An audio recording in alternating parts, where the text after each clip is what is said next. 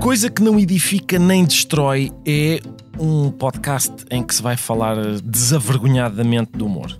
É melhor dizer desavergonhadamente, porque isto de hum, um humorista falar do seu ofício é um passatempo que às vezes é não só escarnecido, como até desaconselhado.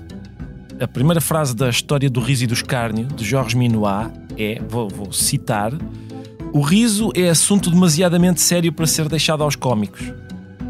Ora, eu estou-me borrifando para as advertênciazinhas do Jorge e falo do que eu quiser. Portanto, mas de facto não, não falta quem ache esquisito que um humorista se entretenha a falar do humor e eu tenho a impressão que isso se deve a algumas expectativas que nós costumamos ter em relação não só ao humor, mas também por extensão aos humoristas. Por exemplo, isto não acontece em outras áreas de atividade, muito pelo contrário. O, o que causaria estranheza seria que um músico, um pintor ou um realizador não tivessem uma ideia sobre o que o seu trabalho deveria ser. E um escritor que não saiba nada de literatura é, aliás, muito justamente reputado de idiota.